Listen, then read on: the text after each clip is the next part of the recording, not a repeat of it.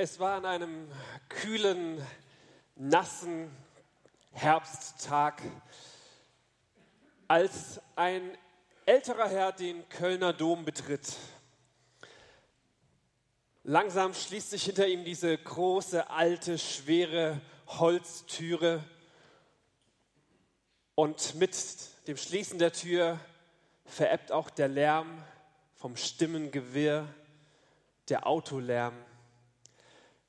Der alte Mann geht den langen Gang durch den Kölner Dom bis ganz nach vorn zum Altar. Er, er möchte an diesem Abend Gott begegnen und so zündet er eine Kerze an, kniet sich andächtig vor dem Altar nieder und fängt an zu beten.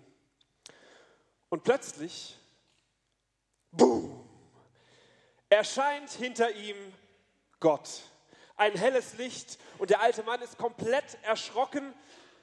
Aber als er die Sprache wiederfindet, dreht er sich zu Gott um und sagt, Gott, jetzt wo du da bist, hätte ich mal eine Frage.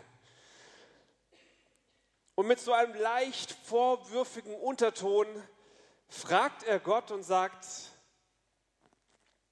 warum lässt du so viel Ungerechtigkeit und so viel Armut in dieser Welt zu.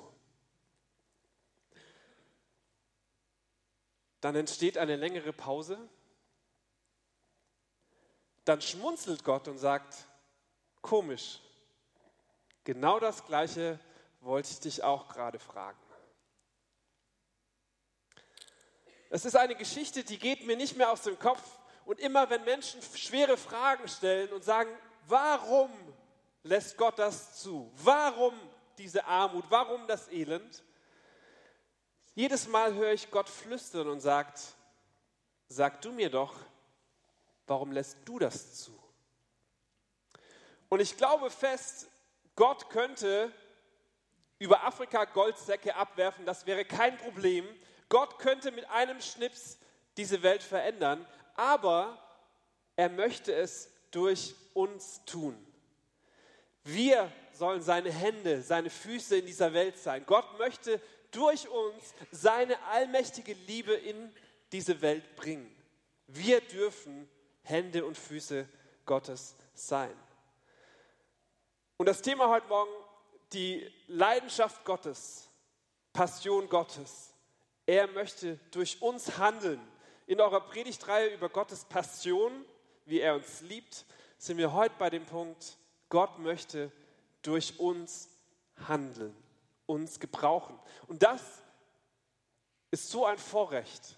Das macht mein Leben so wertvoll und so bedeutend, denn mein Leben kann diese Welt verändern. Mit jedem Satz, den ich spreche, mit jedem Lächeln, mit jeder liebevollen Tat verändere ich diese Welt. Ich möchte einsteigen mit einem Zitat, äh, das nicht von mir ist, sondern von einem Bibelschullehrer, Toni Campolo heißt er. Und äh, es ist ein wenig provokant, aber ich traue euch das zu. Ist ja der zweite Gottesdienst. Dieser Mann hat gesagt, drei Punkte sind ihm wichtig. Er sagt, der erste Punkt, heute Nacht, als ihr geschlafen habt, sind in dieser Welt 16.000 Kinder verhungert oder an den Folgen von Unterernährung gestorben. Er sagt zweitens, die meisten von ihnen interessiert das einen Scheißdreck. Und drittens, die meisten von ihnen haben sich mehr daran gestört, dass ich Scheißdreck gesagt habe, als daran, dass heute Nacht 16.000 Kinder verhungert sind. Ich muss jedes Mal schmunzeln, weil da so viel Wahrheit drin steckt. Wir ärgern uns, dass jemand ein böses Wort gesagt hat, aber wir vergessen oder sehen nicht die größere Tragödie, dass jeden Tag Kinder, noch bevor sie das fünfte Lebensjahr erreichen, sterben, weil sie keine Medizin haben, weil sie kein sauberes Trinkwasser haben, weil sie nicht genug zu essen haben. Die Folgen von Armut. 16.000 Kinder jedes, jeden Tag. Und mir ist ganz wichtig, ich möchte heute Morgen keine Zeigefingerpredigt machen. Ihr müsst, ihr sollt, ihr dürft nicht. Ist überhaupt nicht mein Anliegen, aber ich möchte euch ermutigen, herausfordern, den Blick über den Tellerrand zu wagen und zu merken, wow, es geht uns so wahnsinnig gut in Deutschland. Und ich glaube, Gott hat uns beschenkt, damit wir andere beschenken können. Nicht damit wir sagen können, ach, mein Haus, meine Yacht, mein Auto, es geht mir so gut, tralala. Super, Reichtum ist gut, wir dürfen ihn genießen, Gott hat ihn uns geschenkt. Aber ich glaube, Gott beschenkt uns, damit wir etwas weiter schenken können und nicht damit wir uns zurücklehnen und sagen, danke Gott. Beides. Danke Gott und zu sagen, was kann ich mit dem tun, was Gott mir anvertraut hat. Denn es ist ja nicht meins, ich habe es nur geliehen bekommen, damit ich es für Gott verwalte. Mein erster Punkt war Gottes Kompassion, sein, seine Leidenschaft, sein Mitgefühl. Handeln möchte er durch uns. Warum lässt Gott Armut zu? Vielleicht müssen wir uns die Frage stellen, warum lassen wir das zu? Mein zweiter Punkt heute Morgen heißt, Gottes Leidenschaft, Gott versteckt sich in meinem Mitmenschen. Und ich möchte mit euch zusammen einen Bibeltext anschauen, von dem ich mir wünschen würde, dass er nicht in der Bibel wäre, weil er so herausfordernd ist, so provokant, weil er irgendwie die Sache einfacher macht und doch viel komplizierter. Ihr kennt ihn wahrscheinlich, ich möchte ihn trotzdem mit euch lesen und ihr tut mal so, als ob ihr noch nie diesen Text gehört hättet und lest ihn so, als ob ihr ihn zum allerersten Mal lesen würdet. Okay? Matthäus 25. Ihr könnt es hier an der Leinwand mitlesen. Da steht folgendes. Wenn der Menschensohn, das ist ein anderes Wort für Jesus, wenn der Menschensohn in seine Herrlichkeit kommt, begleitet von allen Engeln, dann wird er auf seinem Herrscherthron Platz nehmen. Alle Völker der Erde werden vor ihm versammelt werden und er wird die Menschen in zwei Gruppen einteilen, so wie ein Hirt die Schafe von den Böcken trennt. Die Schafe wird er auf seine rechte Seite stellen und die Böcke auf seine linke Seite. Dann wird der König zu denen auf seiner rechten Seite sagen, kommt her, euch hat mein Vater gesegnet. Nehmt Gottes neue Welt in Besitz, die er euch schon von Anfang an zugedacht hat. Denn ich war hungrig und ihr habt mir zu essen gegeben. Ich war durstig und ihr habt mir zu trinken gegeben. Ich war fremd, auch ein spannendes Thema in unserer Zeit. Ich war fremd, ich war ein Flüchtling und ihr habt mich aufgenommen. Ich war nackt und ihr habt mir etwas anzuziehen gegeben. Ich war krank, ihr habt mich versorgt. Ich war im Gefängnis, ihr habt mich besucht. Dann werden die, die den Willen Gottes getan haben, fragen, Herr, wann sahen wir dich jemals hungrig oder gaben dir zu essen?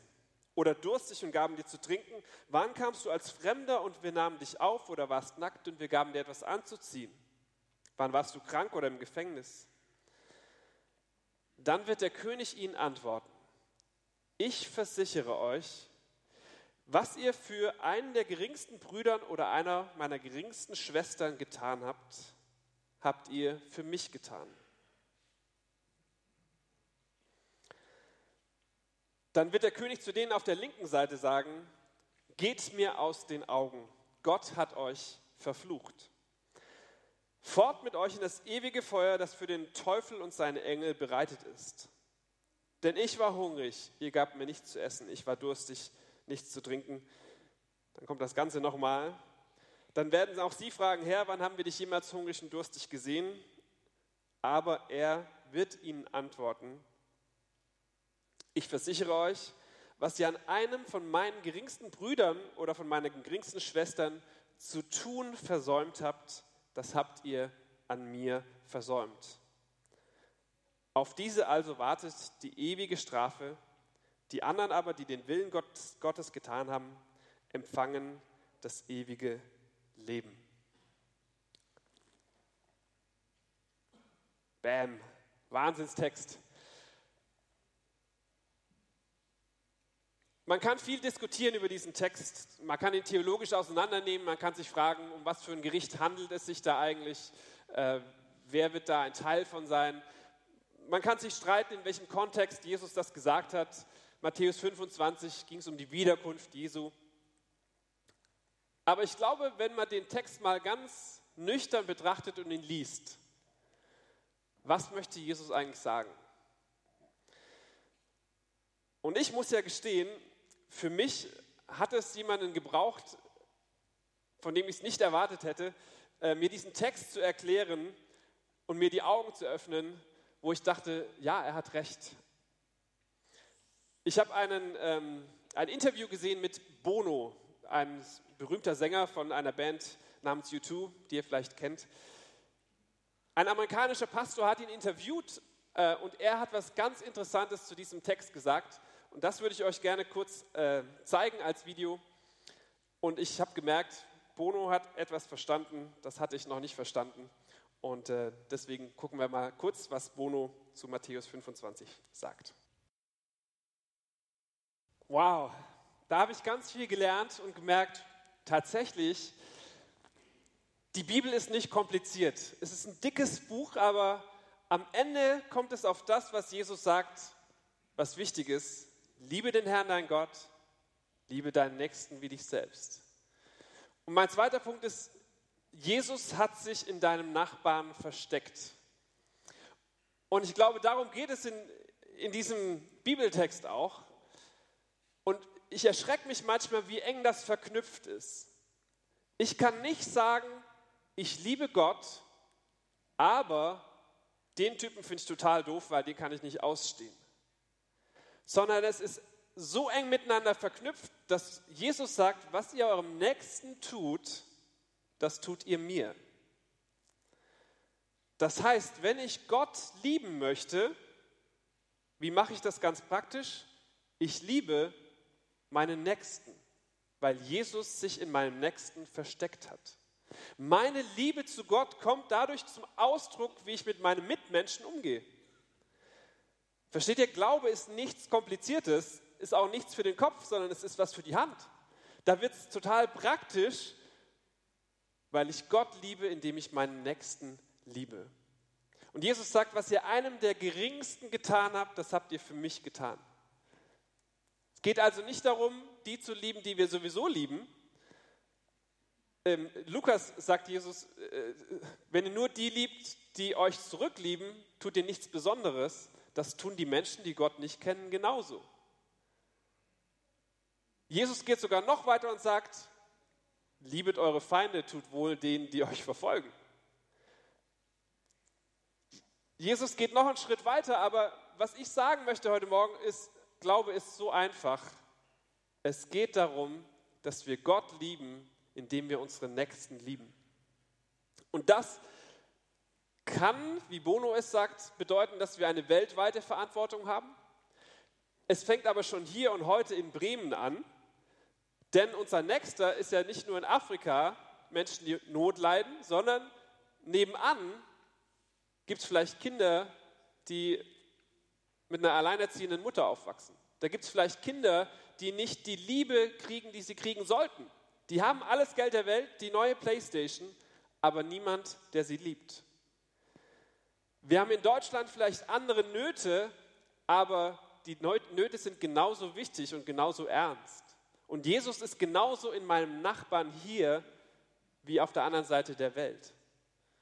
Und wenn ich Gott lieben möchte, bedeutet das auch, meinen Lehrer zu lieben, meinen Schulkollegen zu lieben, den aus dem Fußballverein, den ich nicht so mag. Das bedeutet, den Polizisten zu lieben, der mich gerade angehalten hat, den Rentner, der so langsam vor mir herfährt. All diese Menschen liebt Gott und ich kann Gott lieben, indem ich diese Menschen liebe. Also was ich heute Morgen sage, hat was mit Armut zu tun, hat aber auch was mit hier und heute und jetzt zu tun. Und Jakobus geht noch einen Schritt weiter, das lese ich euch auch noch vor. Er sagt, schöne Worte sind super, aber die helfen nicht immer, sondern er sagt, nehmt einmal an, es gibt einen Bruder, der nichts anzuziehen hat und Hunger leiden muss. Was nützt es dem, wenn ihr sagt, ich wünsche dir das Beste, Ich hoffe, dass du dich warm anziehen und du dich bald satt essen kannst. Aber er gibt ihm nicht, was er zum Leben braucht. Genauso ist es auch mit eurem Glauben. Wenn er allein bleibt und aus ihm keine Taten hervorgehen, ist euer Glaube tot. Ihr merkt also, da wird es ganz, ganz praktisch. Ich habe einmal ein gefährliches Gebet gesprochen. Empfehle ich nur bedingt. Ähm, man muss gut aufpassen, wofür man betet. Ich habe gebetet, Herr, öffne du mir die Augen, damit ich Dinge durch deine göttliche Brille sehen kann. Ganz gefährliches Gebet. Nur wenn ihr es ernst meint, sonst nicht beten. Und auf einmal sind bei mir Dinge passiert, die hätte ich nicht erwartet. Ich habe gebetet, Gott öffne mir die Augen. Und ich weiß noch, ich, hab, ich saß in meinem Büro und habe gearbeitet und ein Freund ruft mich an und klagt mir so sein Leid, wie es ihm geht. Und ich denke so, hm, ich muss eigentlich noch die Predigt für Sonntag schreiben, ich habe gerade eigentlich keine Zeit. Und dann höre ich diese Stimme, die sagt, hallo, ich bin's, der dich gerade anruft, der liebe Gott, ja, hör mir zu. Ich habe mir die Zeit genommen. Kurze Zeit später ruft wieder jemand an und fragt, ob ich ihn zum Arzt fahren kann, weil sein Auto kaputt ist. Und ich denke so, hm, keine Zeit, muss die Predigt vorbereiten. Und ich höre den Heiligen Geist, wie er sagt, hallo, ich bin's, Gott, fahr mich zum Arzt. Und auf einmal habe ich Jesus entdeckt an allen Ecken, in allen Situationen, weil ich merkte, verrückt, ich kann Jesus zum Arzt fahren. Verrückt, Jesus ist in meinem Nächsten und hat sich da versteckt. Mutter Teresa hat mal was, was sehr Spannendes gesagt. Sie sagte, zuerst denken wir über Jesus nach und dann gehen wir hinaus, um herauszufinden, wie er sich verkleidet hat. Jesus in meine Mitmenschen. Und ich merkte auf einmal, wenn ich die Dinge durch diese Brille, diese göttliche Brille sehe, verändert sich mein Blick auf die Welt komplett. Und ich entdecke, dass mein Glaube auf einmal sehr, sehr praktisch wird und nichts Theoretisches, Theologisches mehr ist. Gottes Passion, handeln will er durch uns. Ich habe schon gesagt, für mich ist es in den letzten Jahren sehr wichtig geworden, auch über diese weltweite Armut zu reden, weil ich glaube, wir haben eine Verantwortung in Deutschland, weil es uns gut geht. Wir gehören zu den 10 Prozent der Menschheit, denen 60 Prozent des Weltreichtums gehören. 10 Prozent der Menschen der ganzen Welt besitzen 60 Prozent des gesamten Reichtums. Und wenn wir ein Dach haben, ein Bett, eine Krankenversicherung, was zu essen, einen Job, einen Geldbeutel, wenn wir uns Medizin kaufen können, wenn wir krank sind, gehören wir zu diesen 10 Prozent. Und das bedeutet, wir haben eine Verantwortung in dieser Welt.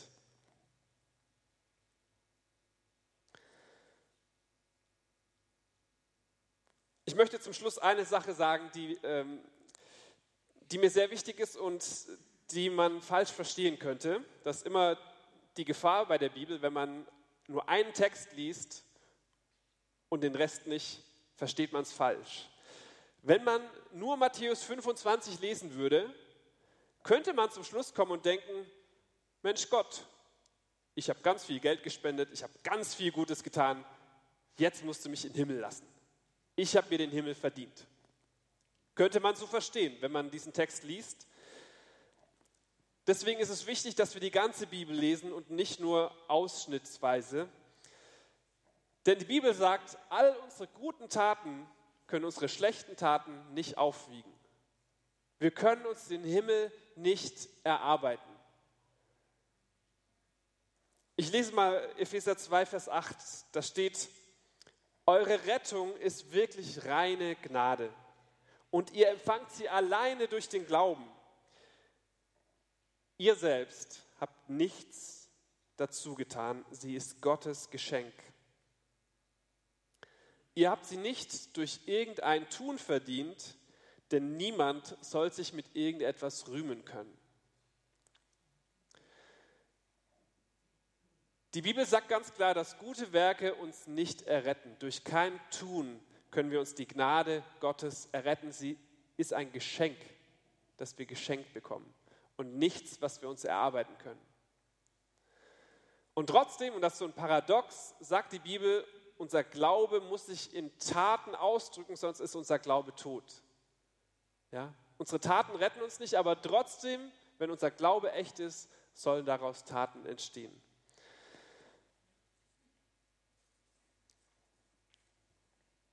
Und mir ist heute Morgen so wichtig, euch das ans Herz zu legen. Deswegen bin ich den ganzen weiten Weg, 300 Kilometer, zu euch gefahren, weil ich glaube, dass wir diese Welt verändern können.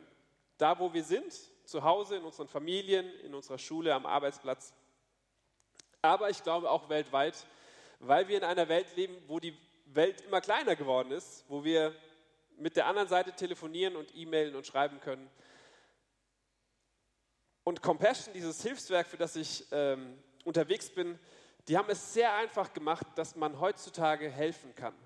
Und diese eins zu eins Patenschaften finde ich super, weil ich weiß, ich kann nicht die ganze Welt verändern, aber für dieses eine Kind kann ich die Welt verändern. Und wenn dieses eine Kind verändert ist, kann es wiederum andere Kinder verändern. Und das begeistert mich so sehr und ich möchte enden heute Morgen, indem ich euch noch ein Video zeige, weil ich Videos gut finde und sie sehr anschaulich sind. Äh, von einem Jungen, der das erlebt hat und das spricht eigentlich alles für sich. Und äh, genau, wenn ihr Fragen habt zu Compassion, dürft ihr natürlich gerne anschließend fragen. Und jetzt schauen wir uns aber kurz dieses Video an.